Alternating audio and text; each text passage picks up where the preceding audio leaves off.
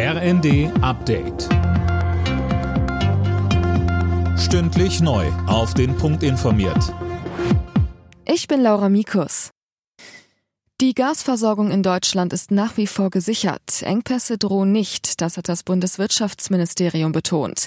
Die Ukraine hatte zuvor mitgeteilt, dass sie kein russisches Gas mehr über die Region Luhansk nach Europa leitet.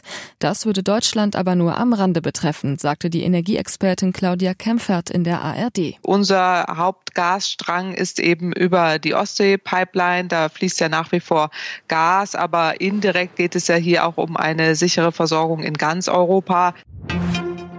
Russland hat Sanktionen gegen westliche Energiefirmen verhängt. Nach Angaben des Kreml sollen unter anderem Schiffe, die mit den betroffenen Unternehmen in Verbindung stehen, nicht mehr in russische Häfen einlaufen dürfen. Der Bundesrat hat in einer Sondersitzung über das Entlastungspaket der Bundesregierung beraten. Es enthält unter anderem das 9-Euro-Monatsticket für den ÖPNV und die 300 Euro Energiepauschale.